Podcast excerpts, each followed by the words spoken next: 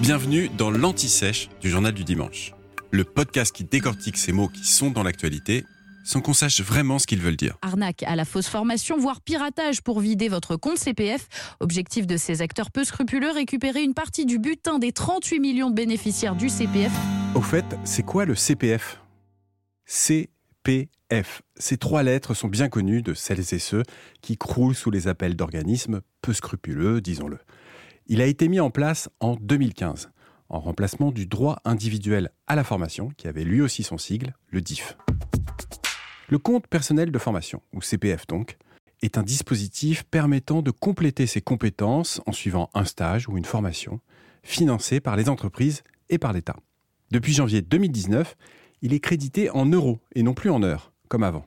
Il y a un plafond 500 euros par an pour les salariés à temps plein, ceux à mi-temps et les travailleurs indépendants et ce seuil est porté à 800 euros pour les moins qualifiés. Afin d'éviter les ruptures de formation, les montants acquis ne sont pas perdus en cas démission, licenciement ou rupture conventionnelle. C'est un peu comme un sac à dos. ça, c'était une expression qu'avait employée la ministre du Travail de l'époque, Muriel Pénicaud. Et le CPF suit le salarié tout au long de sa carrière, euh, vous l'avez compris, comme un sac à dos, jusqu'à sa retraite, dans la limite de 5 000 euros ou 8 000 euros pour les moins qualifiés. Plus de 15 000 formations certifiantes ou qualifiantes agréées sont disponibles. Et face au succès du dispositif, 5 millions de personnes formées pour un coût de 6,7 milliards d'euros depuis 2019, c'est pas rien, le gouvernement a introduit fin 2022 un amendement au projet de loi de finances pour 2023.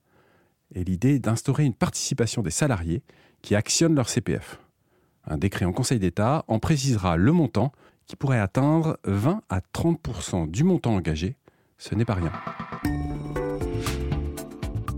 Vous venez d'écouter l'Anti-Sèche du Journal du Dimanche, le podcast qui répond à la question que vous n'osiez pas poser. Je suis Vivien Vergniaud et si vous avez aimé ce podcast, mieux si vous voulez écouter d'autres épisodes préparés par la rédaction du JDD, c'est facile. Abonnez-vous, suivez-nous, c'est gratuit.